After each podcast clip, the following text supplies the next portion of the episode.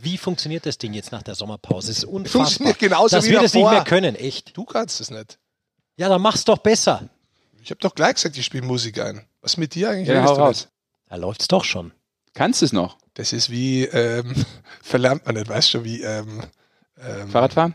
Stammtisch. so was ähnliches. Bier trinken?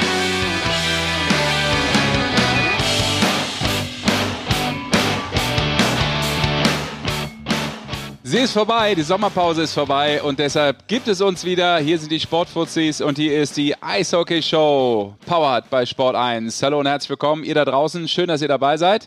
Und äh, für die Jungs neben mir heißt es jetzt aufstehen. Es ist äh, genug geratzt worden in der Sommerpause. Rick Goldmann ist da, Basti Schwele und meine Wenigkeit und äh, wir starten durch. 26. Saison in der deutschen Eishockeyliga. Darauf schauen wir voraus. 364 Spiele stehen uns bevor. Wir wollen nicht über alle reden, aber natürlich vielleicht über das große Ganze. Wieso aber erst, so jetzt gefreut? klein? was sagst du? Meine Wenigkeit. Ja, Du bist so ein gleichberechtigter Partner hier. Genauso wie Sport habe ich bis 1. jetzt noch nie festgestellt. Du bist einer von vier gleichberechtigten Partnern, einer wie Sport Sag, 1. sagt mir lieber, bevor wir äh, zum ersten Thema kommen, vorneweg, ähm, was habt ihr eine Sommerpause gemacht, außer als du Speck angesetzt hast, Olli? Also ich habe ähm, ähm, gerechnet, wie viele Spiele das im Jahr gibt. Also die ganze Saison über. Es werden 364 sein. Das ist die Info, mit der ich dich vorher gefüttert habe. Das war eigentlich die große Info, mit der ich in die Saison starten wollte und damit als Experte ganz groß durchstarten dieses Jahr. Aber den Plan kann ich mir wohl in die Haare schmieren. Ansonsten war ich viel unterwegs. Ich habe einen schönen Sommer gehabt, muss ich sagen. Einen sehr schönen Sommer habe ich gehabt. Und Finger hast zerlegt. Das ist jetzt gerade passiert beim Schneiden. Ich habe gerade äh, kocht. Ähm, ich war ein bisschen äh, übermütig. Für die, ich die muss sagen, wissen, Rick ist ein hervorragender Koch. ja, bin ich wirklich. Es hört sich vielleicht ein bisschen überhebig an. Ich habe bisschen, aber zu dir. ich habe ein bisschen cocky kocht, muss ich sagen. Ich, ich habe inzwischen so eine leichte Überheblichkeit in der Küche, weil ich glaube, bin fest überzeugt, dass ich besser koche wie 85 Prozent der Deutschen. Überträgt sich so ein bisschen auf dein ganzes Leben. Und dann äh, habe ich mir halt mit dem sehr, sehr scharfen Messer äh, ordentlich oben, weißt du, in die, ins Horn reingeschnitten, quer rüber, am Zeigefinger. Aber ich habe weitergekocht, das. ja, und du machst auch weiter hier, finde ich toll. Ja. Wir können uns Es aber jetzt nicht raus, ich weiter, habe so einen weiter um Eimer unter mir, wo es reintropft. Ja, ist jetzt gut. Man hört das dann auch übers Mikro. Lass uns nicht weiter, weiter über die kochende Randgruppe reden, sondern was hast du noch kurz getrieben, Basti? Kurzes Update deinerseits. Ja, ich habe ähm, tatsächlich ein bisschen Urlaub gemacht, wie wir alle ja auf die Schulferien Erzähl mir, wo du sind. warst. Wo ich war. Ich war im verregneten Dänemark. da freut er sich so, der Rick, dass Wahnsinn. bei mir jeden? Tag, jeden Tag ein bisschen geregnet hat tatsächlich. Also zumindest an Grad. der Ostseeseite oben, an der Nordsee war es dann hervorragend. Oh, du, du schaust so weiß aus, als ob du eigentlich Das noch... stimmt überhaupt nicht. Es ist Wahnsinn. Das ist kein Sommer. Sich da in Regen in die Ostsee legen. Ja, man muss tatsächlich sagen, Ich dachte, das wäre das T-Shirt. Okay. man muss tatsächlich sagen, dass es äh, vielleicht Mitte August dann schon zu spät ist für den Norden, Also wieso wenn man ist Sommerurlaub will. Basti Schwele so weiß und wieso sitzt er hier oberkörperfrei? Das ist, hat sich ist noch nicht erschlossen. Ja, weil ja. ihr es gefordert habt. Weil ihr ja. Aber erzähl ganz kurz, Sesh, was hast du gemacht? Wie geht's deinem Hund eigentlich? Letzte Folge, wir alle, die mitgehört haben, uns gibt's ja schon. Sesh hat sich einen, äh, griechischen Souflaki-Hund angelacht. Und äh, jetzt ist die Frage, kann er schon Sirtaki tanzen? Er kann äh, eine Menge, noch nicht tanzen, aber er kann Sitz und Platz. und was kannst Alle du? Dinge, bitte? Was kannst du schon mit dem Hund? Ja, spazieren gehen. Also, Sesh Sommer war ergiebig. Sehr Dann gut. hätten wir das geklärt. Jetzt kommen wir zur Saison der Männer. Die fängt endlich wieder an oder hat auch schon angefangen tatsächlich. Genau, aber ich glaube, wir äh, starten gleich mal durch, weil die Saison, hast du richtigerweise gesagt, hat schon angefangen. Damit kommen wir auch gleich zur Champions äh, Hockey League. Aber zuvor, bevor wir darüber sprechen, was die deutschen Mannschaften schon in äh, europäischen Ebenen gerissen haben, müssen wir einmal uns darum kümmern, was finde ich so insgesamt die Eishockey-Nation ganz schön geschockt hat, dass äh, ja so in dieser Pause auf einmal die Meldung rauskam, dass äh, Alexander Sulzer, der von Köln nach Düsseldorf gewechselt ist, ähm, operiert werden musste, weil ein Tumor an der äh, Wirbelsäule festgestellt wurde in einem ja, Saisoncheck, Vorcheck sozusagen. Und äh, da wollen wir auch mal mit ihm drüber sprechen. Deshalb rufen wir ihn mal an und fragen ihn mal, wie es geht. Das war auf jeden Fall ein ordentlicher Schock. Ja. Für alle. Da sieht man auch wieder, wie schön immer die Eishockey-Familie bei solchen Sachen tatsächlich zusammensteht auch. Hallo? Ja, schönen guten Tag, Herr Sulzer. Hier sind die Kollegen Bandermann, Schwele und Goldmann. Hier ist die Eishockey-Show Powered by Sport 1. Grüß dich. Ich grüße euch. Grüße Ja, euch. Schönen guten Tag. Schön, dass du da dran gegangen bist. Vielen Dank. Und äh, wir haben gerade schon so ein bisschen ähm, natürlich darüber gesprochen, dass das schon äh, insgesamt eine ja, Schocknachricht war für, ähm, ganz, äh, für die ganze Eishockey-Nation, aber natürlich in erster Linie für deine Person. Ähm, wie, wie geht's dir erstmal grundlegend? Äh, was, was, was macht die Lage, sage ich mal? Wie ist es persönliche Befinden? Ähm, ja, wie sagt man so schön, den Umständen entsprechend gut.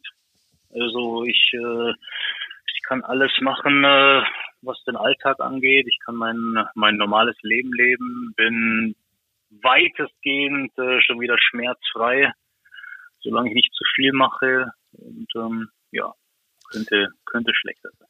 Sulzi, magst du mal ganz kurz vielleicht erst erklären, was man gefunden hat und wie man das Ganze gefunden hat? Ähm, man hat einen äh, gutartigen Tumor an der Halswirbelsäule gefunden. Der ist ähm, im Spinalkanal an den Nervenbahnen gelegen und äh, hat auf das Rückenmark gedrückt und zwar schon äh, mehrere Jahre anscheinend, äh, so groß wie das schon war und da war es auch nicht mehr sehr, sehr viel Platz.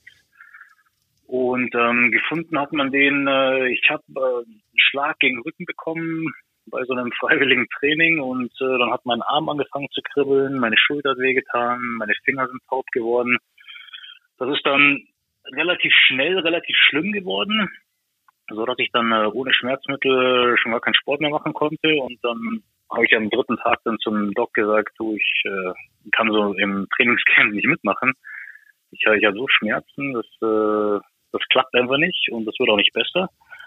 Und dann hat er gesagt, ja, kann schon sein, dass bei dir vielleicht die, die Bandscheibe mal was abbekommen hat. Jetzt äh, spielst du ja auch schon länger und äh, so in die Richtung. Und dann bin ich ins MRT gegangen. Oh, mit der Erwartung, dass ich vielleicht im schlimmsten Fall irgendwie einen Bandscheibenschaden habe.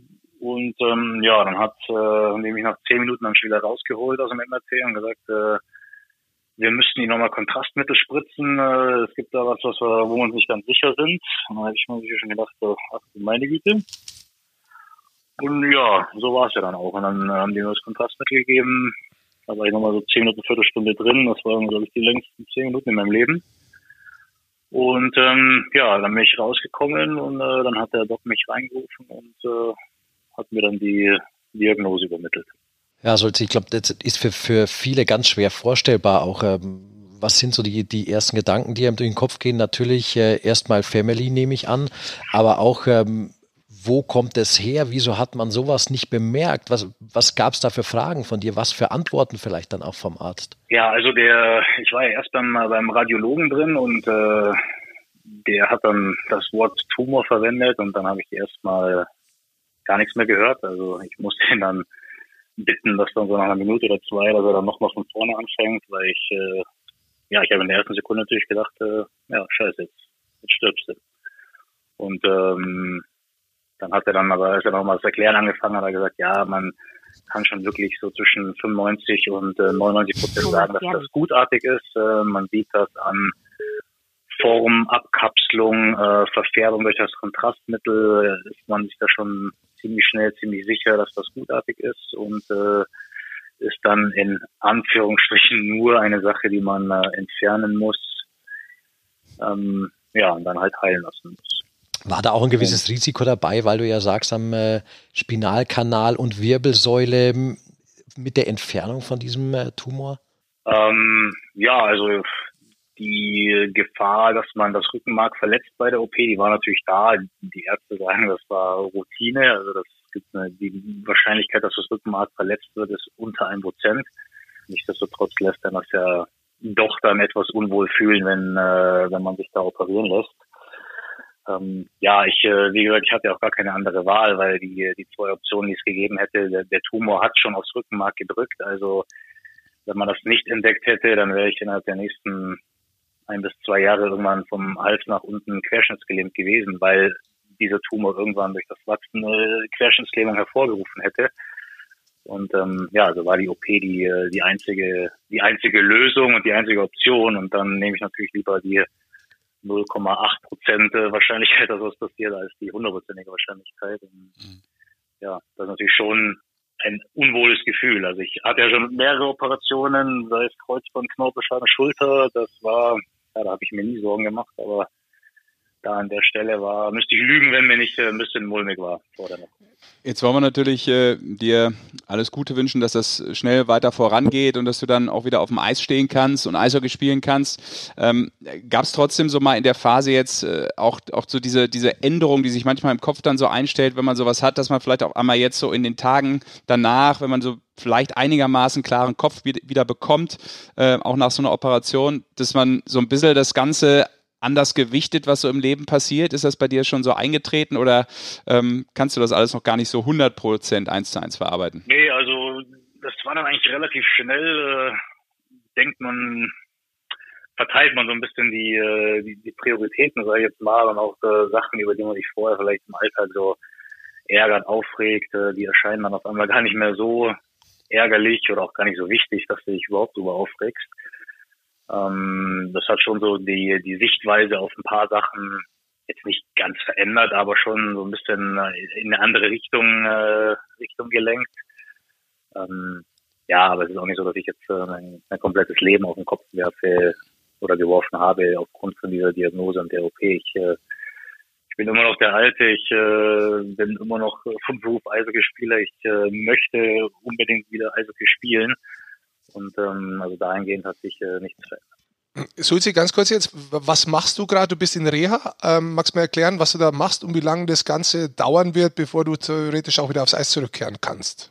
Ähm, also ich hatte jetzt äh, bis dato zwei Reha-Termine und ähm, also an den Nacken selber darf keiner ran. Für ja, der Zeitraum ist noch nicht so ganz genau festgelegt. Ich werde dann in ein paar Wochen nochmal ein MRT machen zu sehen, wie es äh, wie es ausschaut. Ähm, aktuell wird einfach nur so die Muskulatur außenrum ähm, ge gepflegt, äh, gelockert, so dass ich halt jetzt nicht total verspanne. Hat natürlich auch aufgrund von der OP eine, eine Schonhaltung, die ich einnehme. Die äh, meine komplette Nackenmuskulatur wurde durchtrennt ähm, bei der OP, dass die da hinkommen, wo die wo die hin müssen. Und ähm, dann im Anschluss natürlich wieder zusammengenäht und das dauert einfach äh, mehrere Wochen, Monate, bis ich, bis ich da so weit bin, dass ich das wieder so belasten kann, dass ich auch noch aktiv äh, wieder auftrainieren kann. So, dann wünschen wir dir alles Gute und äh, ja. hoffen, dass du dann wirklich bald wieder auf dem Eis stehen kannst. Äh, also so schnell, wie du es dir wünschst und wie es dann auch äh, der Körper zulässt. Ich glaube, da freut sich dann wirklich äh, die komplette Eishockey-Nation drüber. Gute Besserung. Ja, vielen Dank. Ja, alles ja, Gute, Dank. Danke fürs Gespräch. Bald, hoffentlich. Servus, mach's gut. Ciao. Ja, ciao. Ciao. Ja, schon, so. schon ein bisschen Gänsehaut tatsächlich auch. Ja, ja wenn man das so erzählt bekommt nochmal, man hat es ja. ja. gelesen, aber jetzt so eins zu eins von ihm das nochmal zu hören, so dann auch die Gedankengänge ähm, von so einem Menschen, dem sowas widerfährt, ist schon. Ich meine, jetzt äh, steigen wir hier natürlich auch ein, machen unseren Spaß wie immer und letztendlich ist es ja auch so im Sommer. Äh, du hast ja auch Spieler auch, du bereitest dich für die Saison vor, du gehst rein, hast, freust dich wieder in die Kabine zu kommen, den Schmarrn in der Kabine zu hören, selbst zu sprechen und da passiert sowas. Sowas gehört aber auch zum Leben dazu, das gehört auch zum Profisportler hin und wieder leider dazu und deswegen finde ich es toll, dass der Suzi das auch hier erzählt, äh, mhm. auch so ausführlich erzählt und so offen erzählt. Und ja. wie gesagt, ähm, Gute ja. Besserung. Und er hat ja auch gesagt, und das ist ja der Unterschied dann, na klar, kennst du das als Sportler, hast schon viele OPs gehabt, bist mal ja. verletzt im Sommer, hast vielleicht auch mal eine komplette Saison, wo es gar nicht geht, weil du irgendeinen ähm, schwerwiegenden Vorfall hattest, äh, körperlich, der dich nicht Eishockey spielen lässt. Aber äh, das ist natürlich dann nochmal was ganz anderes, wenn dir auf einmal ein Arzt irgendwas mit einem Tumor äh, ins Gesicht sagt und wie er sagt, äh, musste nochmal von vorne anfangen, das kann ich, kann ich verstehen. Was ein Schock. Das ähm, Gute ist, dass alles gut gegangen ist und dass er Sulzi auf dem Weg der Besserung ist. Heißt, genau. das geht Schritt für Schritt nach oben und ähm, damit kommen wir jetzt natürlich Schritt für Schritt dann auch irgendwann zum Sportlichen. Schritt für Schritt äh, geht es dann eben auch rein in die Saison und die hat ja, ich habe es eben schon äh, angeführt, angefangen am äh, 29. August, glaube ich, ging es los mit der Champions Hockey League. Äh, sieht richtig gut aus für die deutschen Mannschaften, ne? Mannheim und äh, natürlich auch die Münchner haben schon ja, ein bisschen was, oder nee, andersrum. Mannheim ist schon Mannheim im Achtelfinale, genau, die sind durch. Drei Mannschaften Augsburg und äh, München fehlen noch zwei, beziehungsweise ein Punkt, also da sieht es auch eigentlich relativ gut aus. Ähm, Basti, erstmal kurz vorneweg, du hast ja auch ein paar Spiele, glaube ich, kommentiert. Ja. Ähm, überrascht, dass die Mannschaften da so früh, so gut und so viel, naja, Ausrufungszeichen gesetzt haben schon? Über, überrascht nicht, weil zum Beispiel München und Mannheim ja auch den Anspruch haben, tatsächlich mhm. da ähm, europäisch zu glänzen, da auch was zu holen. Die gehen beide dahin und sagen, wir spielen da nicht mit in der Champions Hockey League, sondern wir wollen die Champions Hockey League gewinnen, was natürlich ähm, schon, schon große Worte sind bei der Konkurrenz, die es da gibt. Aber ich finde diesen Wettbewerb trotzdem äh, so geil, weil das einfach so Laune macht. diese Mannschaften zu sehen aus ganz Europa, diese unterschiedlichen Spielstile. Du hast plötzlich wieder Jungs, von denen seit zehn Jahren nichts gehört hast, die glänzen da wieder oder halt manchmal eben auch nicht. Du hast Mannschaften, Städte, von denen du zum Teil noch nie was gehört hast, in Anführungszeichen. Natürlich, wenn man sich mit dem europäischen Eishockey beschäftigt, ja, aber ich glaube, das ist auch für die Spieler ganz cool. Anstelle Vorbereitung, du spielst ähm, in der DL viermal in der Hinrunde gegen jeden, ansonsten hast du vielleicht ein paar Freundschaftsspiele international gemacht, ja. Aber das sind halt geile Spiele. Du verreist auch mal irgendwie vier, fünf Tage mit der Mannschaft. Da ist Teambuilding, da ist äh, Trainingslager und da ist Wettbewerb mit dabei. Und großer Unterschied, was ich ganz kurz da reinhake. Ja. Ähm, die haben die Testspiele irgendwann zu den Ohren raus. Ja. Also gibt es ja oft die Schlägereien, ja. weil du einfach keinen Bock mehr hast, gegen irgendjemanden zu spielen, wo du eh spielst. Und dann sind ein paar drin, die dann sagen, die eh schon sauer sind, weil sie, weil sie das blöde Vorbereitungsspiel spielen müssen und sich denken, jetzt komm da wenigstens da drüben, jetzt zeige ich ihm schon mal. Ja? ja? Wenn er dann in der Saison mal kommt, wie es ausschaut. Ja. Und dann, dann, kommst du eigentlich nur in schlechte, da kommst du in schlechte Ding rein. Also da hast du schlechte Attitudes am Schluss, wenn es blöd läuft. Genau. Und das hast, und du, das da hast du da nicht, nee, weil es ist so gut von der Qualität. So gut von der Qualität. Und du musst performen. Du musst abliefern. Und das ist der große Unterschied. Deswegen ist die Champions League für alle, die dabei sind, eine super Vorbereitung, auch wenn es sehr, sehr stressig ist. Ja, Apropos, Aber ja, es ist ja, ist ja, mittlerweile entzerrt und das ist ja gut. Du hast ein Heimspielwochenende zum Auftakt und dann hast du ein Aus Auswärtswochenende. Das heißt, du bist eigentlich nur ein Wochenende unterwegs, diese vier oder fünf Tage. Und dann finde ich, ist, ist das eben halt wie ein Trainingslager, aber auf anderem Niveau. Und du bist mit der Mannschaft unterwegs, du hast das Teambuilding, du hast alles mit dabei. Das ist, finde ich, mittlerweile halt auch logistisch sehr, sehr gut organisiert und sehr gut gemacht von der Champions Hockey League. Aber lass uns weiter aufs Sportliche gehen. Mannheim, pff, was willst du da groß sagen? Also das erste Spiel allein, als die Wien weggepumpt haben, das war mehr als beeindruckend. Und äh, das Kollektiv stimmt, die Qualität ist meines Erachtens nochmal höher geworden bei Mannheim. Und dann kommt jetzt noch Tim Stützle dazu. Also die haben das sicher nicht gern, wenn man ein Spiel und gerade einen jungen Spieler rausnimmt, den musste er aber rausnehmen. Der war so auffällig in allen Spielen, der hat in allen Champions Hockey League Spielen gepunktet.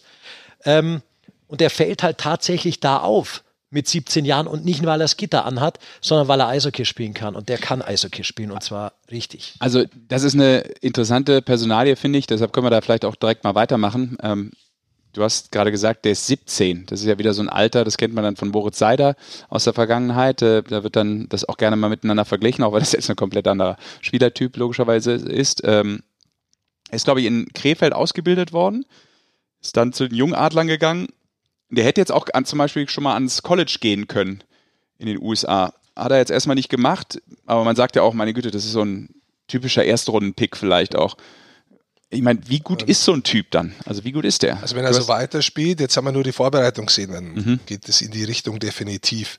Ich glaube, ähm, ich habe Ara und haben mir auch ein paar Trainingseinheiten angeschaut. Ich glaube, Mannheim insgesamt hat sich brutal verstärkt. Nochmal. Die sind um sieben bis zehn Prozent besser worden als letztes Jahr schneller worden, ähm, geradliniger worden. Ich glaube, dass sie noch mal einen Ticken härter trainieren. Weil, 10 Prozent. Geht das überhaupt? Weil der, weil der Pavel sie, ja doch, jetzt war er letztes Jahr da, jetzt kennt ihn schon jeder, jetzt kann er natürlich auch ein bisschen noch mehr in die Richtung gehen, was er eigentlich vorhat. Und der Basti hat schon gesagt, die wollen die Champions League gewinnen und mit dem Kader, mit der Tiefe, die sie haben, und das lasst man mal dahingestellt heute, ob Leon Bergmann und Moritz Seider von ihren NHL-Camps theoretisch wieder zurückkommen oder ja da spielen, auch mit dem Kader, was sie jetzt haben, da ist zum Beispiel Eisenschmied noch verletzt, der hat noch gar nicht die Vorbereitung mitgemacht. Ähm, können die, haben die die Qualität, wirklich ganz vorne mitzuspielen? Und dass dann trotzdem Tim Stützle, ich nehme den auch raus, mit 17 Jahren so auffällt, spielerisch, technisch und von der Übersicht, ist beeindruckend auf der einen Seite. Ich habe mit Pavel auch darüber gesprochen und habe gesagt gehabt, du, wie siehst du den? Weil viele Leute sagen, der ist gut. Auf dem Eis schaut er jetzt nicht schlecht aus in dem Training, hat er gesagt gehabt, weißt du was, der kriegt von mir eine faire Chance. Mhm. Genauso wie sie der Moritz Seider letztes Jahr gehabt hat. Wenn er gut genug ist, besser wie die anderen wird er spielen. Und ich glaube, das ist eine Möglichkeit für einen deutschen Spieler, der diese Qualität hat, der dieses Talent hat, was du dir wünschen würdest bei allen Clubs in der deutschen Eishockey-Liga. Jetzt ist er natürlich eine Ausnahme. Jetzt kann natürlich mir irgendein Club sagen, der weiter hinten steht, ja, wir haben ja so einen nicht, so einen kriegen wir ja gar nicht. Das kann schon sein. Aber trotzdem gibt es genügend Clubs, in die kann jeden Club reingeben, wo es Spieler gibt, die ähnlich sind wie er. Und dass dann jemand hergeht, mit diesem tiefen Kader sagt, hör mal zu, dem 17-Jährigen, gebe ich eine faire Chance. Das finde ich, ist genau der Weg, wie man mit dem umgeht. Um ihn zu entwickeln, um dann dahin zu kommen, was du sagst, die Erwartungen, die dann alle haben, er muss ja irgendwie erste Runde. Nee, der muss jetzt vernünftig ausgebildet werden, der braucht vernünftige Eiszeit, der muss sein Talent zeigen können. Das ist das Wichtigste für ihn dieses Jahr. Und deswegen hat er das, was er da jetzt macht, dass er bei Mannheim geblieben ist, unter diesem Druck, aber auch bei diesem Trainer, glaube ich, alles richtig gemacht. Ein flammendes Plädoyer vom Spielerentwickler Rick Goldmann. Genau, und ich habe da Also, auch noch eins. Finde ich aber und, gut. und auch mich das finde ich, finde ich wichtig und das, das, da wird mir nicht genug Wert drauf gelegt. Die jungen Spieler einbauen, ja, du musst sie aber auch mit ihren Stärken einbauen, das, was sie können, weil oft heißt er, ja, der ist 17, der ist 18, der spielt bei uns erstmal in der vierten Reihe. Ja, warum soll einer in der vierten Reihe spielen, wenn er beim Powerplay-Spieler zum Beispiel ist, wenn er das kann im Nachwuchs? Der Tim Stützle kann das und der Pavel setzt ihn halt auch nach seinen Stärken ein. Und das macht das halt nochmal einen Tick besser. Das war bei Moritz Seider genauso. So, wir sind bei der Champions Hockey League immer noch. So. Jetzt, wir sind ein bisschen. Auf jeden Fall, da stehen die deutschen Clubs gut. Das kann man schon sagen. Wir sind eigentlich schon in der Liga jetzt. Ja, komm, wir müssen München auch noch nehmen. München hatte, hatte als Gegner zweimal Ambri, da hat man sich schwer getan. Das war eine gute Schweizer Mannschaft und das war ein, das zweite Spiel in Ambri war ein mega Fight von beiden Mannschaften. Es hat wirklich richtig Spaß gemacht. Ähm, da bleibt natürlich auch hängen noch ähm, Don Jackson, der da mal kurz richtig durchgedreht ist, noch an der Bande zum Ende des Spiels hin. Da gibt es mehrere Versionen, warum, was da los war. Der war komplett außer sich. Ja, Der hat die Taktiktafel weggeschmissen. ja. Aufs Eis gepfeffert. Nicht nur das, der hat den Greg Holst raushängen lassen. Nochmal wiederbelebt. Ja, sieht man so selten, deshalb ist es wahrscheinlich so besonders, ne? Ja. weil man auf einmal denkt, was Das ist auch, aber das zeigt auch so eine Reaktion los? von Don Jackson, zeigt halt auch, wie wichtig ihm dieses Spiel ist, wie wichtig ihm dieser Wettbewerb ist, wie wichtig ihm seine Mannschaft da auch schon in dieser, in dieser Vorbereit Vorbereitung, ich weiß weg, Vorbereitung weg, blödes Wort, in dieser Champions Hockey League, in diesem Wettbewerb ist. Auch das ist ein Zeichen, wie wichtig die Clubs das mittlerweile nehmen. Und Dann kommen wir noch zu Augsburg, oder? was haben die denn bitte für eine Begeisterung im Stadion gehabt, die Augsburger? Ja. Wie stolz sind die Augsburger, dass sie Ja. Champions Hockey League spielen? Alles vom letzten Jahr. Spiel, was weiß ich, was für Spiel das es war, wie es dazu zugangen ist, im Halbfinale, im Viertelfinale München, schon. Spiel, ja. aber das ist ja schon Düsseldorf auch schon Düsseldorf auch schon ja, genau. zugangen. Äh, Deswegen wollte ich kein, ja, kein Ja. wirkliches Spiel raussuchen. Da hast du das da Gefühl, die Fans haben keine Sommerpause gehabt, oder? Das willst du sagen, glaube ich. Ja, aber du hast es jetzt gesagt. Ja, bitte. Danke. Nein, Ich war schneller. Das ist bin schon gedanklich okay. manchmal schneller. Okay. Wir Das machen dir die Notizen, dass du dem Rick ein bisschen vorgreifst, weil du halt sprachlich vielleicht hin und wieder ein bisschen gewandter bist als er, aber Aber Augsburg, pass auf, Augsburg hatte, hatte fast immer 6000 Zuschauer bei den zwei Champions Hockey League Spielen. Das Ja, ist was Papa. Besonderes zum ersten Mal dabei. Mhm, Papa. Und die Stimmung soll ausgesprochen gut gewesen sein, Rick, Ja, sagst Papa. du. Baba kenne ich woanders her, oder? Papa. Ach so, Papa. Ja, und wer Bock hat, sich die Spiele reinzuziehen, gibt's live für Sport 1. So ist es.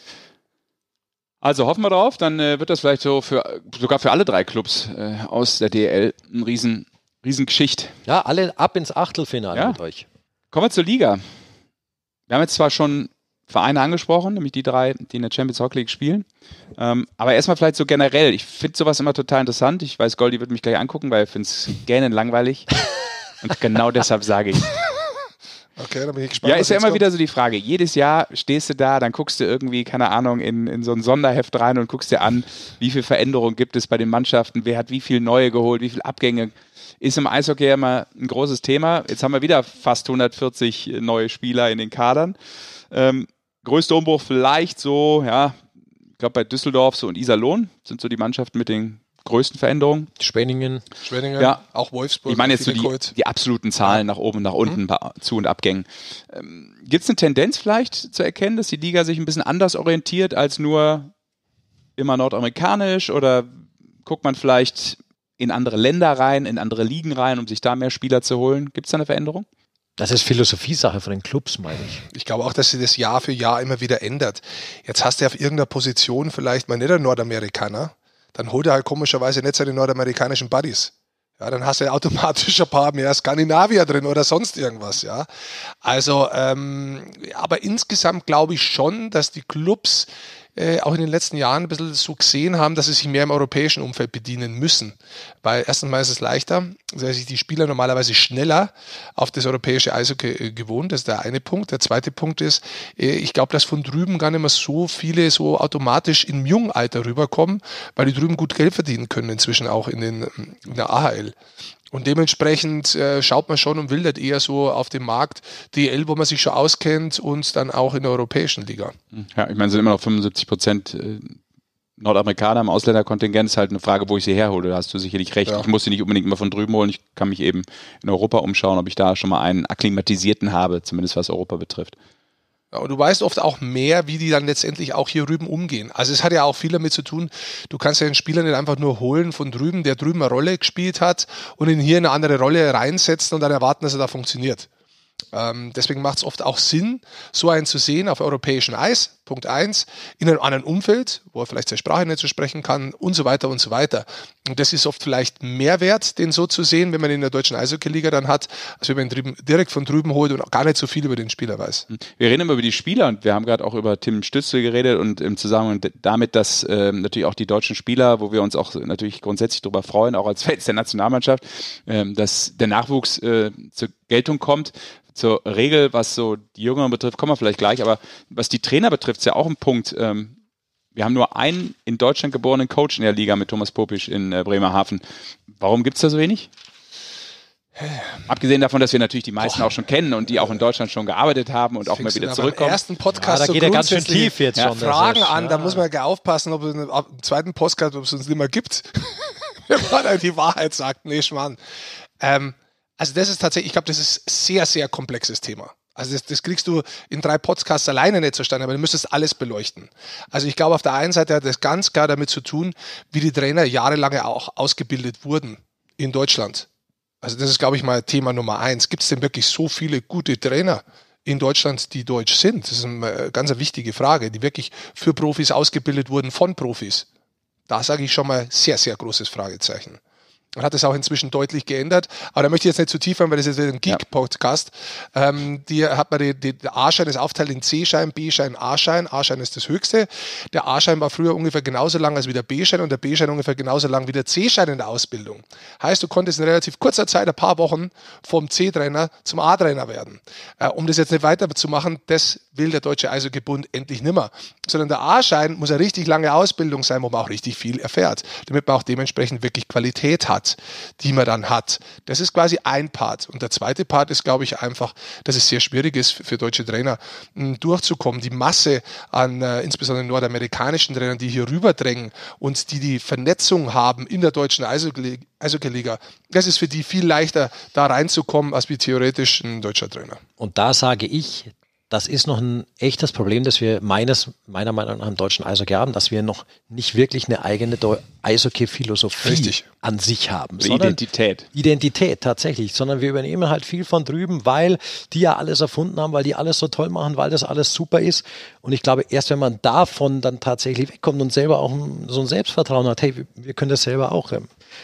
Man muss es immer wieder oder hin und wieder. Es ist auch nicht alles äh, da perfekt, aber zum Beispiel jetzt ein Christian Wohlwend, der den HC Davos mit dem Reto Raffiner, der lange die Nationalmannschaft gemacht hat.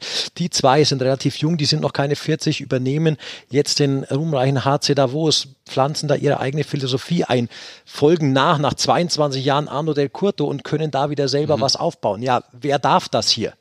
Das ist richtig. Das ist das Zweite. Also ich glaube, äh, wenn du wirklich was bewegen willst, insbesondere als deutscher Trainer, brauchst du auch gewisse Macht. Und die ist natürlich schwierig, also die zu bekommen. Weil wenn du mit relativ wenig Geld einsteigst und dein Import Nummer eins äh, das dreifache Geld kriegt von dir und du ihm einfach sagst, hör zu Kollege, so geht's aber nicht. Weil du musst den Arsch genauso aufreißen um 9 Uhr in der Früh wie jeder andere, der hier reinkommt, der 17 ist oder ob du 36 bist, ist mir wurscht, weil so sehe ich zum Beispiel das.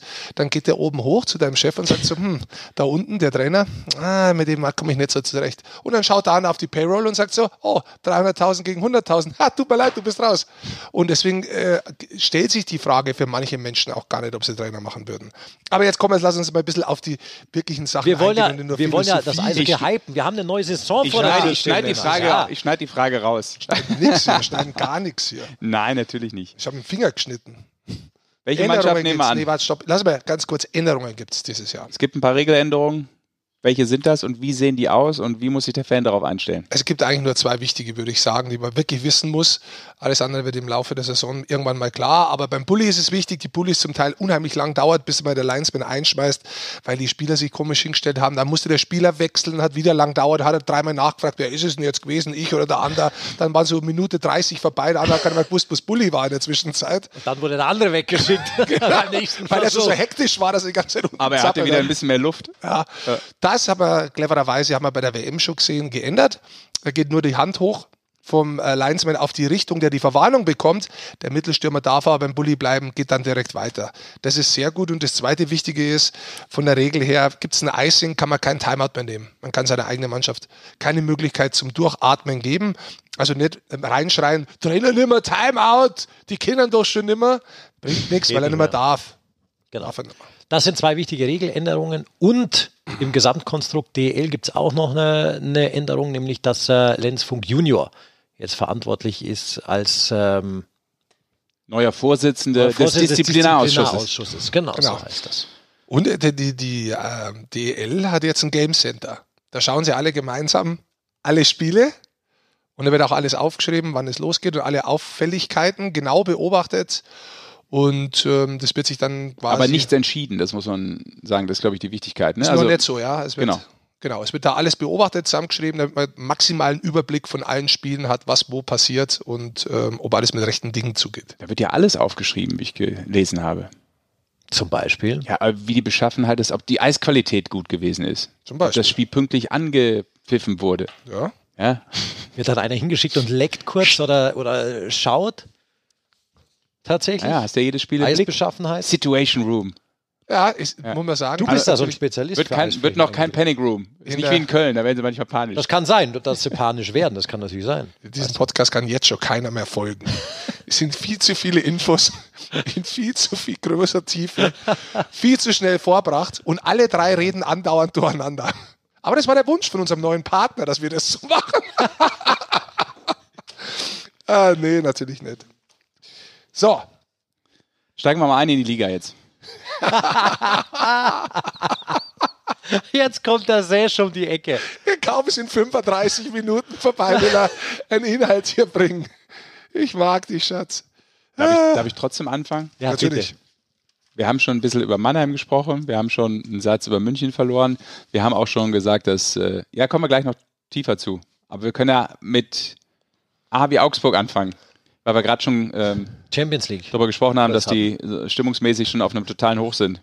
Was möchtest du denn gerne wissen, wie sie so drauf sind? Äh, ja, mein neuer Head Coach mit ah. Trey Tomey, der natürlich äh, zuvor schon der Assistent war, spielt er jetzt so ein bisschen, weiß ich nicht, Mike Stewart, Eishockey weiter, ist es für die super easy, weil extrem eingespielt. Auf der anderen Seite hängt die Latte brutal hoch für so eine Mannschaft äh, mit äh, ja, einer historischen äh, Hauptrunde, mega Playoffs. Ähm, das gefühlt kann das ja nur jetzt in die andere Richtung gehen oder sie setzen noch einen drauf, auch das ist möglich im Sport. Aber was habt ihr da so ein Gefühl? Matt White, einer der Topscorer weg, ähm, ist eine Menge drin bei Augsburg. Was kommt raus? Hast eigentlich schon alles so ein bisschen auf den Punkt gebracht. Ja. Also tatsächlich, White ist ein, der geht ihnen ab, muss man ganz ehrlich sagen. Also ähm, das war einer der besten Spieler in Augsburg, ja. ohne Frage. Mhm. Ist in die KHL gewechselt. Ähm, ich glaube auch nicht, dass der ein Spieler ihn eins zu eins ersetzen kann. Ich glaube auch gar nicht, dass das nötig ist. Also ich glaube, Augsburg hat sehr über den Zusammenhalt in der Mannschaft gekommen. Letztes Jahr ähm, hat auch wenig Veränderungen gegeben insgesamt in der Mannschaft, insbesondere auch äh, was, was Torhüter betrifft. Und äh, was die Abwehr betrifft, ist sehr gleich geblieben. Ähm, die größte Frage wird einfach sein, ob Trey Tuomi da ohne Probleme vom Co-Trainer zum Cheftrainer wird. Und ich glaube ja, weil ich glaube, du hast es gerade angesprochen, das Eishockey von Stuart. Ich glaube, der Stuart ist natürlich von seiner Art und Weise ein unheimlicher Leader wie er spricht mit der Mannschaft, welche Erwartungshaltungen das er hat, diesen unheimlichen Willen zu siegen, das ist natürlich was das sehr, das Stewie eigentlich ist. Mike Stewart, der nach Köln gewechselt ist. Aber von der Taktik her und von anderen Sachen hat Trey sehr viel in die Mannschaft auch letztes Jahr schon reinbracht. Und ich glaube, dass das die Mannschaft sehr gut, sehr, sehr wohl weiß. Und ich glaube auch nicht, dass der Dre jemand ist, der von heute auf morgen einfach sein Gesicht komplett ändert. Aber eins ist auch klar, ihm ist klar, dass er hart zur Mannschaft sprechen muss, wenn es so ist. Und deswegen glaube ich, dass diese Position, dieser Wechsel vom Co auf Chef funktionieren kann in Augsburg und auch funktionieren wird. Und insbesondere mit der Euphorie in der Mannschaft vom letzten Jahr, wie auch auf den Rängen, glaube ich, dass Augsburger Mannschaft ist, die dieses Jahr wieder Top 6 ist. Basti hat es gerade abgenickt. Ja, ja, ich kann nicht viel mehr dazu sagen. Ich sehe das ähnlich. Mich haben die jetzt in der Champions Hockey League schon, schon richtig überzeugt. Das ist eine, eine, gewachsene Mannschaft mittlerweile. Ja. Und ähm, man muss ja auch sagen, das spricht für den Standort Augsburg insgesamt. Hatten die so eine Saison? Ja, 2010, als sie im Finale standen. Ja, und was hatten sie danach noch? Keine Mannschaft mehr, weil alle weggeholt wurden. Aber mhm. jetzt gelingt es ihnen tatsächlich, diesen Stamm einfach zu halten, diese Mannschaft schon seit über Jahre ein bisschen tatsächlich zu, zu formen, aufzubauen. Und ich, ich bin weiter der Überzeugung auch, dass sowas halt extrem wichtig ist, dass du, dass du diesen Stamm hast, der zwar immer wieder ein bisschen frischen Winter reinbekommt, aber du brauchst so einen Stamm, um erfolgreich zu sein, den hat Augsburg. Punkt. Wollen wir auf München gehen? Bei München haben wir kurz angesprochen gehabt, dann hätten wir die drei Champions äh, mhm. League-Mannschaften hinter uns. Die haben sich nochmal ein bisschen defensiv verstärkt? Jetzt vor kurzem, ja, ja. tatsächlich. Bobby Sanguinelli. Haben sie noch dazu geholt. Äh, davor schon Blake Parlett. Ähm, ich finde Reich und aus den Birken im Tor sehr stark. Also ist eines der besten Pärchen, ist vielleicht nur noch das Pärchen in Mannheim momentan stärker, äh, wo du Endras und, und Gustafsson, der neu gekommen ist, hast von der Qualität her. Aber ansonsten ist das eigentlich im, im Tor sehr stark, die Abwehr ist sehr eingespielt. Der Sturm könnte interessant werden. Da hat es ja ein paar, ein paar Änderungen gegeben. Ähm, man ist jetzt nicht komplett jung worden, man ist nicht komplett neu worden, sondern das ist so eine Mischung gewesen, also aus erfahrenen Spielern eher. Und erfahrenen? Ja, tatsächlich. Ähm, ich glaube, da wird München definitiv die jungen Spieler, die sie haben, ja, wie Schütz oder auch wie JJ äh, Peterka. Genau, Peterka, die würden denen gut tun, dass sie regelmäßig Eiszeit kriegen, weiter vorne, weil die Schnelligkeit reinbringen würden, weil die ein bisschen mehr Druck zum Tor reinbringen würden. Ähm, aber da muss man schauen, wie es sich ergibt. Äh, Gogula ist kommen, das muss man definitiv sagen. Mhm. Der soll der Wolf äh, ersetzen, auch in der Überzahl mit der Reihe. Da bin ich sehr gespannt, äh, wie das funktioniert. Ähm, das ist auch ähm, Verpflichtung letztendlich von keinem sehr jungen Spieler, aber ein Spieler, der konstant in der Liga gepunktet hat. Und ähm, ich glaube, da muss man sich aber auch erstmal einfinden bei München. Die Spielweise und auch diese ganzen vielen Spiele, ähm, das ist eine Top-Mannschaft. Ich bin gespannt, das ist natürlich auch ein bisschen Umstellung für einen, äh, Philipp Gogula. Ja, ich, ich glaube tatsächlich vom Gefühl her auch, dass, dass es in München anders wird als die Jahre zuvor. Ich kann es, das ist auch nur ein Gefühl, ich kann noch gar nicht so wirklich sagen, warum der, die, die zwei neuen vorne, Roy und, und Borg, das sind sehr gute Eishockeyspieler. Man muss natürlich schauen, ob das insgesamt die Chemie in den Reihen, wie sie bislang ist, ob das so weiterhin haut, ob es da noch Veränderungen gibt, ob man sich findet. Ich glaube, das ist, ist ganz wichtig bei München. Und äh, man merkt halt schon, dass die Mannschaft eine andere ist, als sie in den Meisterjahren war. Das war letztes Jahr schon so und das wird dieses Jahr wieder so sein. Top 4. Ja. Top 4 ist dein finales Urteil? Ja. ja. Gut. Scheim, Heimrecht ja. in der Viertelfinale. Ja. Spielst du was ganz kurz auch bei München, weil da geht's ja dann irgendwann auch noch um Nuancen. Die Mannschaft ist so gut, die haben so ein großes Etat, dann ist es ja irgendwann klar, normal spielen die ganz oben mit. Eins, zwei, drei, du sagst Top 4, also da oben wird's auf jeden ja. Fall sein, anders geht's eigentlich gar nicht. Übrigens, ähm, ist, nur zur Erklärung. Ja. Top 4, weil du mich so angeschaut hast, so ein bisschen enttäuscht. Der Top 4 kann, kann man auch Erster sein. Ist mir klar. Das heißt Deshalb sage ich ja 1, 2, 3, 4, habe ich ja Leute gesagt. Zu, nee, weil oft hören dann Leute zu und dann sagt der Top 6, du hast gesagt, wir haben nur Sechster. Nein, nein, nein, nein. Ich habe gesagt, top, sie könnte auch Erster sein.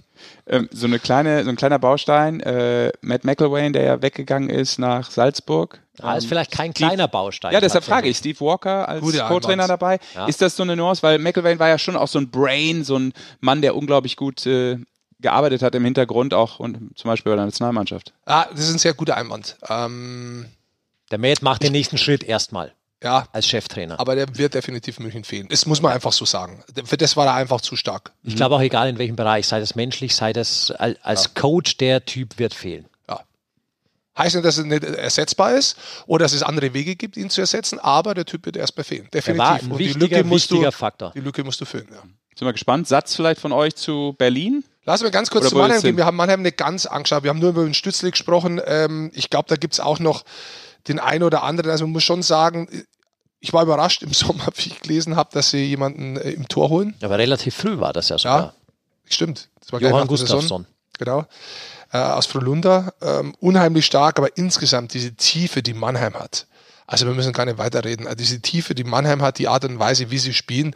Und dazu Pavel Groß momentan in Mannheim als König mit dem Zepter in der Hand und als Meister. Äh, keine Frage, erster in der Hauptrunde. Ob sie dann deutscher Meister werden, oder wer es von den ganzen wird. Das kannst du nie sagen. Weil da kommt es auf ganz viele andere Sachen drauf an. Aber in der Hauptrunde mit dem Kader, so wie die aufgestellt sind, Pavel dazu, äh, sorry, der erste Platz ist vergeben dieses Jahr. Klare Meinung. Ja, ist auch von Herrn Goldmann. Ist auch Experte. Ey, es ist so. Also da ist es. man muss ja auch ein bisschen was geben, damit ja, die Leute natürlich. sagen, Jetzt ist er doch Zweiter, wann hat er nicht recht gehabt? Nee, der ist aber, Freuen der wird nicht Zweiter. Das ist tatsächlich. Also Mannheim ist Erster gesetzt. Wer da aber oben reindrückt, definitiv dieses Jahr ist Köln. Köln druckt rein für mich. Top 4. Coach. Mike Stewart passt Mhm. da super dazu. Ähm, ist eigentlich der Mann, den wo sie da oben jetzt brauchen, über mehrere Jahre der ein bisschen was aufbaut, hat in Deutschland immer lange Jahre gearbeitet, Bremerhaven wie Augsburg und hatte immer Erfolg. Braucht Köln vielleicht auch genau das System, was der so ein bisschen spielen lässt, finde ich? Ja, Ja, erstmal brauchen sie, glaube ich, die Kontinuität, die er reinbringt. Ja, Überhaupt okay. auf dieser Position, auf dieser Trainerposition, das ist so wichtig in Ja, Köln. das hatten wir lange nicht, ja. Ja, und dann ist auch jemand, der klar die Meinung sagt, der auch umgehen kann mit seiner Ansprache, nicht nur den Spielern gegenüber, die da schon äh, bisschen, äh, zum Teil ein bisschen eine gute Stellung haben und auch gut verdienen, sondern auch der Presse. Das ist nicht In so der leicht sogenannten. Medienstadt. Ja, Ja. das ist nicht so leicht. Und natürlich auch in dem Club. Mhm. Ja, also es ist ein großer Club, das ist ein, das ist ein Aushängeschild. Also da musst du natürlich auch Präsenz haben, die hat Stewart. Und dazu hat er in der Verteidigung mit Kindle und mit Garnier äh, zwei, zwei sehr gute Leute gekriegt. Äh, insgesamt finde ich, muss man auch mal schauen, wenn der geholt hat. Matsumoto zum Beispiel, kennt er. Ja, äh, der hat zwar in Iserlohn letztendlich die Playoffs erreicht, aber das ist ein Spieler, der, der unter Stewart schon gespielt hat. Das könnte für mich so dieses Jahr einer von den Top-Spielern in der Liga in dem System unter Stewart werden. Also Köln bin ich sehr gespannt, Top 4 für mich.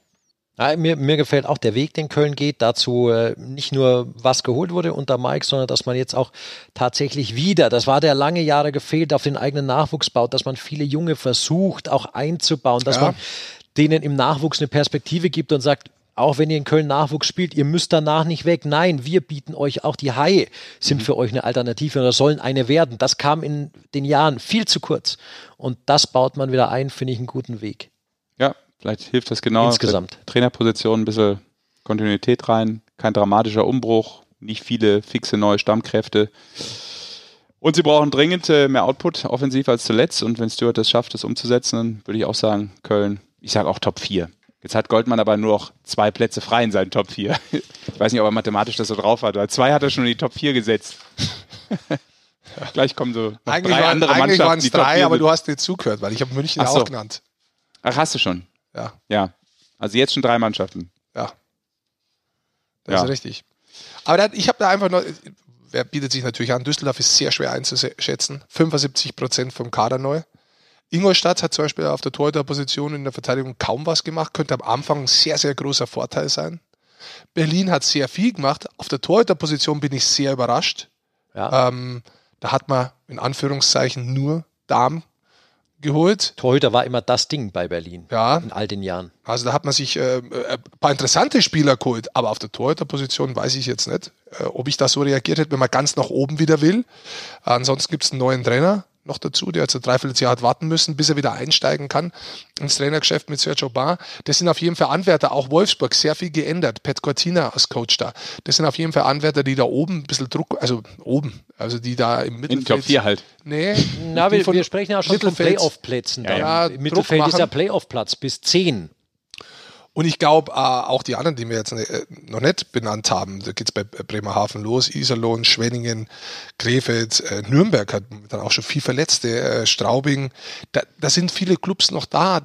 Na, es, es tritt ja auch niemand in der Saison an, um zu sagen, ähm, ich will Elfter werden, sondern jeder sagt ja, wir treten an, eigentlich viele treten an, ich will deutscher Meister werden, was ich gut finde, weil du brauchst ja ein Ziel, das du vor Augen hast und wenn du in der Liga mitspielst, willst du natürlich auch irgendwann einen Titel gewinnen, egal welcher Club das ist, oder du sagst, okay, unser erstes primäres Ziel ist mal Playoffs und da will jeder hin. Dass das nicht für jeden klappt, ist auch klar. Es ist immer schwer, finde ich, vom Papier her tatsächlich zu bewerten, auch zu sagen, Absolut. Platz 1 bis 14, zack, zack, zack. Das ist auch unfair allen gegenüber. Wirklich unfair allen gegenüber zu sagen, Deswegen mache ich es aber. wir schätzen die als 14. Genau, das, das finde ich ja auch gut. Das ist mein Job als es gibt ja immer so Experte. eine Tendenz und deswegen gibt es ja auch diese Clubs, die halt nicht regelmäßig Playoffs oder Halbfinale sind, aber die wollen natürlich alle dorthin. Und ich glaube auch in der DL, dass die so ausgeglichen ist, dass jeder tatsächlich auch eine reelle Chance hat, Ja. dahin zu kommen. Und das ist natürlich auch immer, das muss man ganz klar sagen, so ein bisschen das Salz in der Suppe. Wenn ihr Mannschaft überrascht, die du jetzt nicht bei diesen vier Clubs, die wir da vorne reingestellt haben, auf einmal von hinten kommen und da wirklich Druck machen, das ist eigentlich, was du dir wünschst. Das ist ja auch das, warum das Ja, dann Ganze sag doch mal, wer es sein könnte. Wer könnte das das, Ü-Ei werden? Nee, das- nee das ist- okay. Ha. Nee, also Überraschungsei, das kannst du so nicht beziffern, weil er hat, jeder Club hat da seine Möglichkeit, aber die muss halt zünden. Und dann kannst du wieder komplett jeden Club genau anschauen und sagen, warum da Sachen nicht funktionieren. Aber jeder Club, der da ist, von allen, hat eine potenzielle Möglichkeit, dass er sich unter die, mindestens unter die Top 7 reinspielt. Wisst ihr, was ich nur gut finde, weil, da- weil du gerade sagst, da müssen wir dann irgendwann in die Clubs reinschauen. Vielleicht sollte man das tatsächlich machen. Wir haben ja genug Zeit mit unserem Podcast diese ganze Saison. Ja, dann machen wir das. Was auch immer du damit meinst. Schreibst du es auf? Was? Ja, Clubs beleuchten. Schreibe ich auf, Moment. Der schreibt das immer auf so einen. Schmierzettel, den findet er doch gleich Ja, schon ich nicht weiß. mehr. Eine Stunde ist der irgendwo unter Tisch. So, Sehr gut, Rick. Danke. danke. danke. Wir danken. Beleuchten. Mit Leuchtmarker. Er geht ja eigentlich auch für uns schon wieder los am Wochenende. Wo seid ihr im Einsatz? Also wir?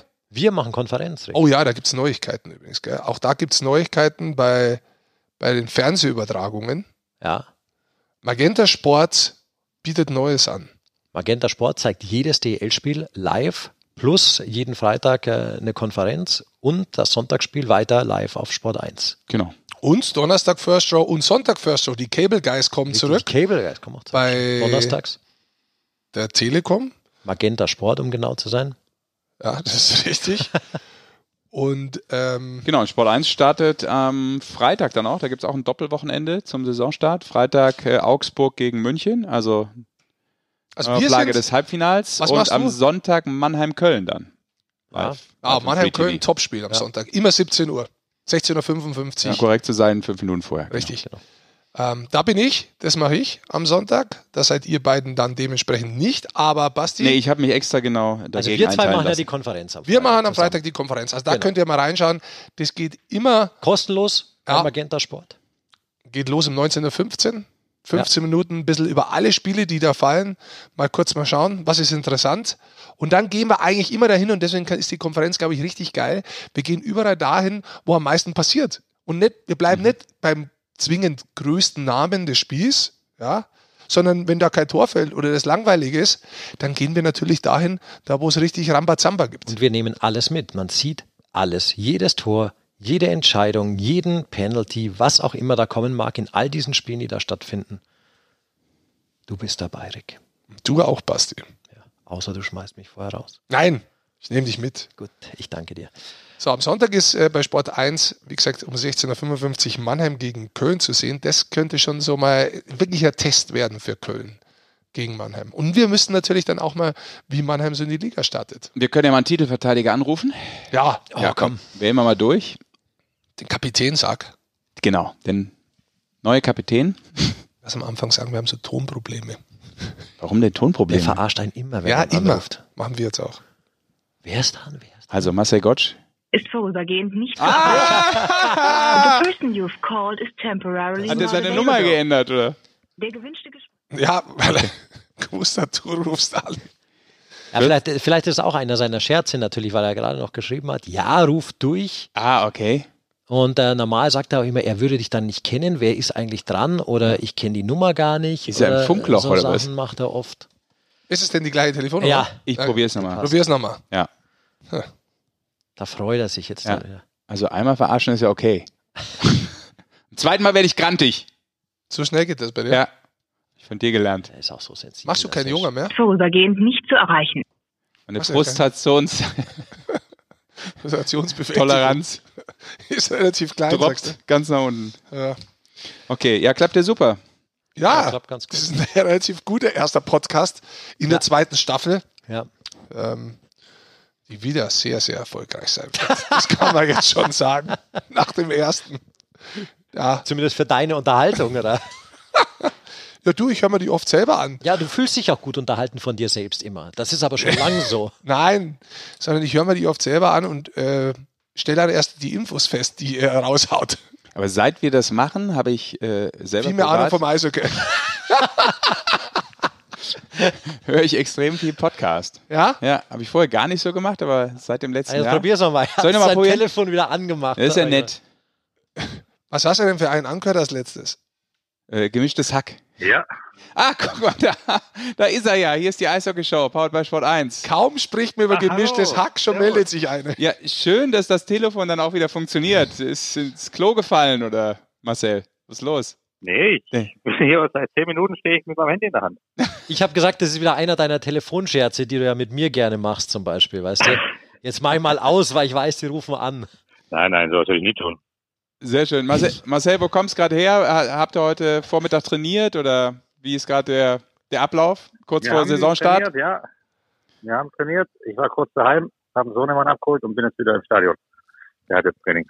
Das heißt, so wie ich euer Vorbereitung kenne, Gotchi, warst du eh relativ viel im Stadion, oder? Ja, also da, du kennst deine Vorbereitung, kannst du eigentlich auch mal Tatze in die Arena schmeißen und äh, da kurz nachts ein kurzes Nickerchen machen, weil morgens geht's ja dann immer früh los. Aber nee, ich denke, das ist ganz normal und wir wollen ja wieder einen guten Start erwischen in die, in die Liga, nicht bloß in der Champions League. Und da müssen wir schon Gas geben.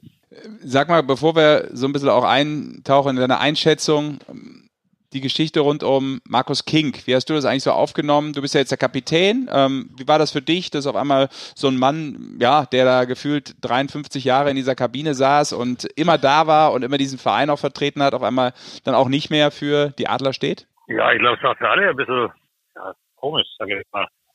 Äh, über die Sommerpause, ja, wurde viel gemunkelt und, und es waren Gerüchte da, es so geht oder oder es wird was anderes entschieden und äh, als es dann bekannt gemacht wurde, ja, war, ich denke, war hart, nicht nur für ihn, auch für hier in, in Mannheim. Er hat sich ja hier, wie er schon gesagt hat, lange einen, einen Namen mit Macht. Jeder kennt ihn ja eigentlich und äh, er kennt auch jeden, wo er hinläuft. Äh, mit dem brauchst du gar nicht in die Stadt einen Kaffee trinken gehen, weil du kannst ja nicht mit ihm quatschen.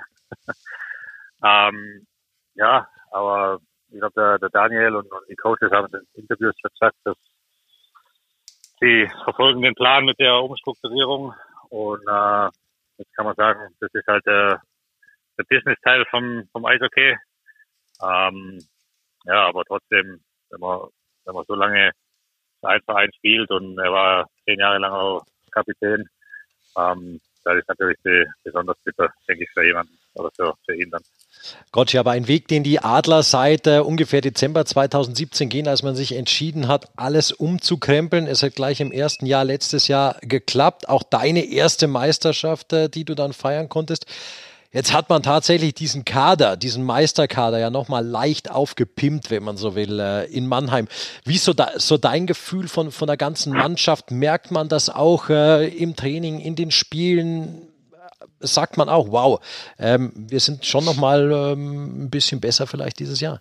Ja, hoffentlich. ähm, na, also die Jungs, die, die neu dazukommen sind, ich glaube, die haben nicht lange gebraucht und haben sich gleich ganz gut eingefügt und glaube, man hat ja versucht, eben das ihnen alles einfach zu machen, gut aufzunehmen.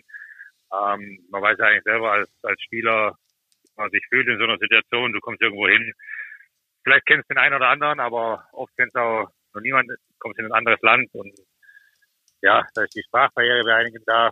Ähm, ich denke, wir haben die Vorbereitung ganz gut nutzen können, dass wir da zueinander finden.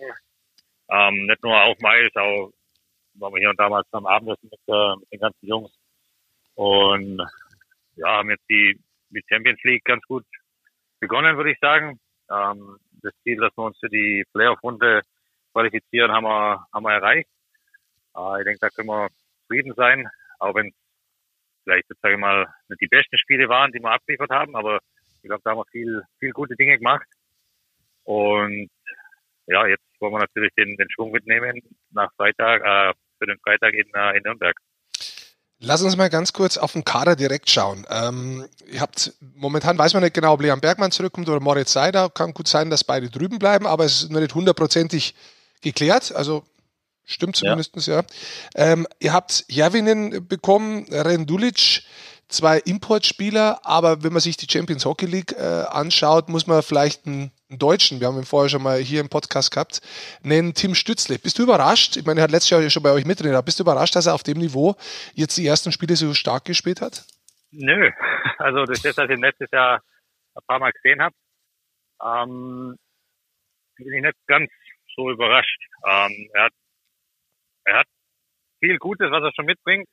Äh, ich körperlich kann er noch ein bisschen zulegen und in der einen oder anderen Situation auf dem Eis, glaube ich, hat er jetzt auch schon gemerkt, das ist kein Jugendeishockey mehr.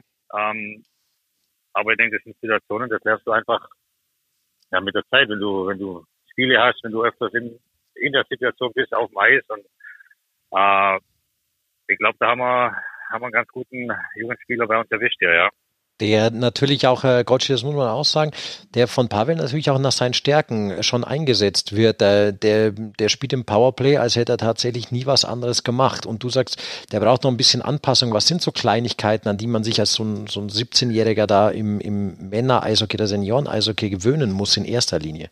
Außer das Körperliche um, ähm, vielleicht? Ja, ich denke, das sind Situationen in, in den Ecken, an den Banden, ähm, Situationen zu bestimmten Zeiten auf dem Eis in der letzten Minute, einem Ende, beim Ende von dem Wechsel. Ähm, er ist technisch hervorragend und im Überzahl, wie du gerade angesprochen hast, da wird er, wird er viel eingesetzt im Moment. Ähm, und er zeigt auch, dass er dahin gehört, was er kann. Und ich denke, da wird er nur noch besser werden, was natürlich für uns sehr gut ist.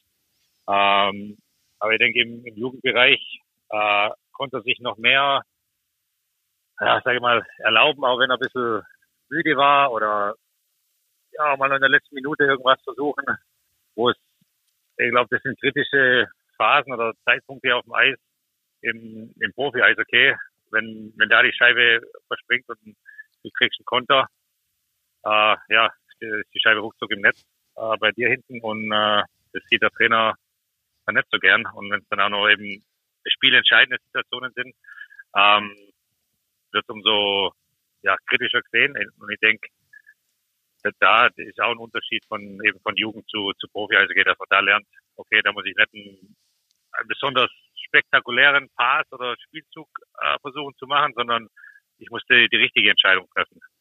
Äh, ich denke, das ist ganz wichtig, dass äh, die, die jungen Spieler das auch lernen, einfach die, die richtigen Entscheidungen zu treffen.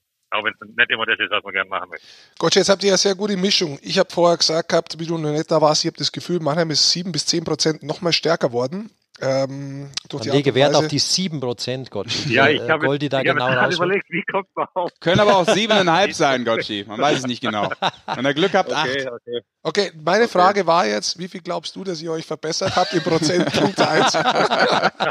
Punkt 2 ist das logische Ziel, Platz 1 in der Hauptrunde. Und Punkt 3, bitte merkt ihr alle drei Fragen, ähm, wäre wieder deutscher Meister?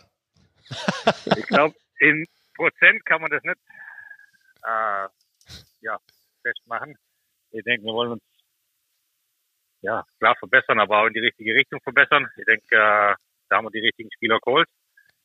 Äh, natürlich wollen wir die Runde mit der bestmöglichen Platzierung abschließen. Und wenn wir den Titel verteidigen, denke ich, hat keiner was dagegen. Zumindest in Mannheim. Sehr gut. Jetzt habt ihr am Sonntag, dann nachdem ihr im ersten Spieltag äh, Nürnberg habt, am Sonntag äh, die Kölner Haie. Da hat sich ja auch einiges mhm. getan. Ist das so ein Gegner, wo ihr schon wisst, die könnten dieses Jahr da oben bei euch irgendwo mitmischen? Also ich gehe davon aus, dass Köln dieses Jahr auf jeden Fall äh, besser sein wird als äh, die letzte Saison. Äh, wobei gegen Köln ist, ist nie einfach zu spielen. Da weiß man, die spielen, die spielen hart, aggressiv und sind hartnäckig dran. Das wird kein, kein einfaches Spiel, egal ob das jetzt äh, der zweite Spieltag ist oder äh, ob das in den Playoffs ist. Ähm, aber jetzt denke wir müssen uns erstmal auf, auf Nürnberg konzentrieren. Da gab es ja auch die eine oder andere Veränderung. Und weil, du Veränderung sagst, Gotchi, ist sowas etwa, ist sowas, was du dir anguckst? Also sprich, äh, bist du jemand, äh, vielleicht, der das schon immer gemacht hat oder genau im Gegenteil, äh, welche Mannschaft sich wie verändert hat oder sagt dir dann, komm, bring aufs Eis, wer immer da steht und wir machen die eh weg? Na, ich verfolge das nicht im Detail, würde ich sagen. Ähm, aber es ist dann doch ganz gut zu wissen, am Tag vorm Spiel oder am Spieltag, äh, wir haben den und den Spieler, der ist nicht, echt richtig schnell. Das ist derjenige, den muss man wegnehmen, der schießt die ganze Zeit. Und der Verteidiger ist defensiv total stark, der Verteidiger ist mehr offensiv. Äh, ich denke, so Kleinigkeiten sind dann ganz gut zu, zu wissen. Ähm, aber da bereiten uns die, die Coaches, glaube ich, immer recht gut vor. Ähm, und ob dann so eine Veränderung in den Mannschaften, egal wo es ist, funktioniert, klar, das weiß ich im Nachhinein. Ähm, ich denke aber auch, dass zum Beispiel Mannschaft wie, wie Wolfsburg äh, wird wieder weiter vorne mitmischen. Und so wie Augsburg im Moment spielt, äh, sind die auch ganz weit vorne ein, einzustufen. Also ja. ich denke, das wird, äh, wird eine spannende, Startphase geben und dann schauen wir mal, so, welche Mannschaft auf welchem Platz landet. Das haben wir auch gerade eingeschätzt, äh, auch der Kollege Goldmann in seiner Art und Weise als Experte, dass äh, natürlich die eine oder andere, ein oder andere Mannschaft klar da oben äh, so ein bisschen, ja, fix ist irgendwo. Top 4 haben wir es jetzt mal genannt, aber das natürlich oder das eine oder andere auch dann immer passieren kann, was man jetzt nicht vorhersehen kann. Sag mal, wir sind eingestiegen in diese Sendung, indem wir mit äh, Alexander Sulzer telefoniert haben, ähm, der ja nach ja. seiner OP auf dem Weg äh, der Besserung ist. Ähm, du als äh, erfahrener Spieler, als ähm, ja ein Spieler, der ihn natürlich auch gut kennt, wie ist es äh, bei dir angekommen und äh, habt ihr euch auch mal oder hast du ihm auch mal eine Nachricht geschickt oder wie, wie, wie geht sowas ab und wie ist es bei dir angekommen, diese Nachricht? Also ankommen ist, äh, an, weiß nicht, war im, er hat einen Check abgekriegt und dann hat man gesagt, er muss äh, eben ja, äh, kontrolliert werden, er muss zum Arzt und einen Tag später erfährt man, oh je, da war, doch ein, haben den Tumor entdeckt und ja, mit dem hat gar keiner gerechnet. Dann habe ich ihn mal, hab ihn mal angeschrieben, also du, wie, wie schaut's aus? Und dann haben wir kurz hin und her geschrieben. Er hat gemeint, das war noch vor der OP. Ähm, ja, dass es für ihn auch erstmal ein, Schock war. Ich meine, du kriegst einen Check und gehst zum Arzt und ja. Dinge, Dinge ausschließen und zum Schauen, bis so und so lang könnte es vielleicht dauern, bis du wieder spielen kannst. Und dann kriegst du eine Nachricht, äh, du übrigens, da haben wir Tumor gefunden und der müssen wir ausoperieren. Ich weiß nicht genau, wie der eigentlich verlaufen ist. Ähm, wurde nur gesagt, das war alles gut, besser als gedacht. Äh, und ja, wie lange der Weg zurück ist, glaube ich, konnte man noch nicht so richtig äh, sagen. Das ist mein, mein Stand der Dinge. Und, äh, wir haben vorher auch mit ihm mein, telefoniert. Es geht ihm ganz gut, er ist in der Reha. Oh, Reha. Ich weiß, wie es ist in der Reha. äh, und dann, ich wollte es erstmal ein bisschen alleine lassen, weil die Frage, wie geht's dir, wie schaut's aus, wie fühlst du dich, äh, oft genug äh, beantworten dürfen. Und ähm, ja, ich klar, wünsche natürlich alles Gute für die Reha, dass das alles reibungslos und schnell über die Bühne geht, damit wir ihn wieder da sehen, wo er hingehört auf dem Eis. So ist es. Marcel, dann äh, danke auch dir für das Telefonat, für deine Einschätzung und äh, ja, alles Gute für die, für die Saison. Ich meine, bist ja äh, vor nicht so langer Zeit, glaube ich, 36 geworden, Ende August. Also wird wahrscheinlich. 23 war ich, oder? Ja, 23, genau. Wird nicht leichter, ne, mit Pavels Training dann. Jahr für Jahr. So, man wird erfahrener. Okay. Da lernt man mit den Dingen umzugehen. Der Goldi weiß, wie das geht. Alles klar. Gott, ja, auf jeden Fall eine gesunde Saison wünschen ja, wir dir. Das genau, ist das stimmt. Wichtigste. Das stimmt. Danke, Jungs. Danke dir. Bis bald. Ciao. Ciao. Macht's gut. Bis dann. Servus. Jetzt haben wir da auch den kompletten Einblick wieder in Mannheim. Ja. Hast du noch was zu sagen?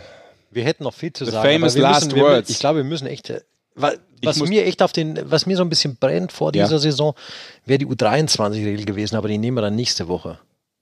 Oder? Entschuldigung, es kommen jetzt mal eine Minute, äh, eine Stunde und vier Minuten. Da können dann wir machen wir die zweite Stunde auch noch voll, oder? Nee, was? die kannst du ja kurz, kurz halten. Aber warum brennt dir denn das? Na, die U23-Regel ist ja neu gemacht. Gibt es ja neu. Es müssen zwei U23-Spieler. Hat es schon gegeben, aber nur mit einem. Mit einem, genau letztes Jahr. Ähm, was mir halt nicht gefällt an dieser Regel ist erstens dieser Zwang, diese zwei U23 einsetzen zu müssen, den du aber umgehen kannst, indem du deinen Kader ja verkleinerst und äh, weniger Spieler auf den Spielbericht schreibst, dann musst du nicht alle einsetzen. Also wenn du nur 17, glaube ich, oder 16 auf dem Spielbericht äh, schreibst. 17 plus 2 ist 19. Genau, dann ist, das Ganze, dann ist das Ganze wieder vorbei. Das heißt, du kannst die bringen, musst die aber nicht bringen. Du kannst sie draufschreiben, setzt sie auf die Bank. Hm.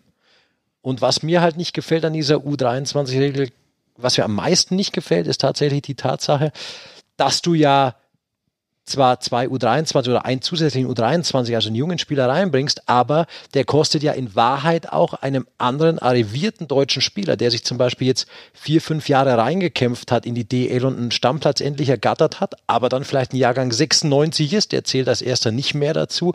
Ähm, für den war es das in der DL während die Importpositionen gleich geblieben sind. Und das ist sowas, was äh, ich finde, dieses. Also was, was du sagen möchtest, ist es einfach, äh, man, man, man spart Geld auf der deutschen Position, genau. weil er äh, erfahrener Deutscher rausgeht für einen jüngeren Deutschen. Es geht ja gar nicht ums Geld sparen, es geht doch, einfach doch, um die, um die glaub, Tatsache, Moment, Moment. dass es auch wieder ein Spieler für die Nationalmannschaft ist, der dir fehlt. Moment, ich glaube tatsächlich, dass die bisschen die Intention schon auch das Geld war, um ganz ehrlich ja. zu sein, warum das da war. Jetzt muss man es mal anders sehen. Ich glaube, dass ein großes Problem ist, dass wir viel zu wenig Junge haben, die in die Liga kommen Damit forciert man natürlich das schon. Und wenn man das jetzt schaut, jetzt haben die Clubs auf einmal anfangen müssen, sich wirklich dafür zu interessieren, wenn er aus dem Nachwuchs kommt und wenn man holt, weil sie jemanden holen müssen, weil sie die Tiefe brauchen. Das ist schon gut. Aber es hat definitiv Probleme. Jetzt machen wir doch Folgendes, weil wir haben das jetzt wirklich bloß angerissen. Ja. Schreibt doch einfach unter unsere Posts eure Meinung zu der U23-Regel. Wir schauen uns das Ganze finde an eine bis gute nächste Sache. Woche. Wir diskutieren das nächste Und Woche. Ja. ähm, schreibt eure, äh, eure Meinungen drunter und wir lesen die besten vor Ja. in der Sendung. Ja, was ihr glaubt, was äh, richtig ist oder was Wie auch findet noch ihr die U23 richtiger sein Regel? kann. Genau, wie findet ihr die aktuelle Variante der Regel und äh, ansonsten gerne sowieso alles, was ihr rund um diesen Podcast äh, beizutragen habt, gerne natürlich dann über unsere Social Media Accounts. Ja, ja. Kennst du Goldi, ne? Social Media Account. Ja, kenne ich. Ja, kennst du. Hab im Sommer ein bisschen Pause gemacht. Ja, okay, dann kannst du jetzt wieder richtig loslegen und natürlich auch Jetzt, bei den jetzt kommt ganz, noch. Sportfuzis, Ja. äh, zum Beispiel bei Instagram. Und ansonsten könnt ihr gerne, freuen wir uns drüber, diesen Podcast abonnieren. Einfach auf Abo drücken, ob das jetzt äh, bei Apple Podcast ist, bei Spotify, bei Deezer und was gibt es nicht noch sonst alles. So viel. Und auf den Plattformen von Sport 1, unser sieht's mal neuer aus. Partner für diese Saison, ab morgen, ab heute dann auch. Da könnt ihr morgen, heute dann auch Mittwoch auf Donnerstag, genau. diese Ausgabe euch immer reinziehen. Genau, klickt auf äh, die Seite sport1.de und dann navigiert ihr euch. Bewertet unseren Podcast gerne. Schreibt uns drunter bei sozialen Medien, wie es euch gefällt. Und, Sesh, was noch das Wichtigste? Wirst es mir bestimmt sagen. Der soll ich denn das wissen? Für wen? Nö. Ich hab, es hat nichts gegeben. Ich wollte nur Ach so. wissen, was er sagt. Du hast mich mitten im Satz unterbrochen. Das hast du 17 Mal gemacht und er macht es sein ganzes Leben. So kommen wir im Fernsehen durch. Ich, ich fange einen Punkt an im Fernsehen Ja, da darf ich und dann findet der Basti ihn gar nicht schlecht. Schnell redet er mal rein und verkauft ihn aus seinem Wissen. Ja, aber im Fernsehen darf ich dir wenigstens eine Frage zu Ende stellen. Also ich darf die Frage bis zum Ende formulieren und was dann da rauskommt, interessiert mich nicht, aber ich durfte die Frage zumindest zu Ende Das formulieren. darf Darik bei mir nicht, der darf keinen Satz fertig machen. Das dauert mir zu lang. Komm, ich mach Musik. Ja, machen wir Deckel drauf. Ja, Deckel drauf. Ja. Also, äh, euch allen auch, die zuhören, viel Spaß mit dem Startwochenende der deutschen Eishockey-Liga. Wir werden es auf jeden Fall haben. Hockey is back. Wir freuen uns. Und zwar mega. Die Saison startet durch und genauso die Eishockey-Show. Powered by Sport 1, die Sportfuzis. Nächste Woche sind wir zurück. Bis dahin. Ciao, ciao.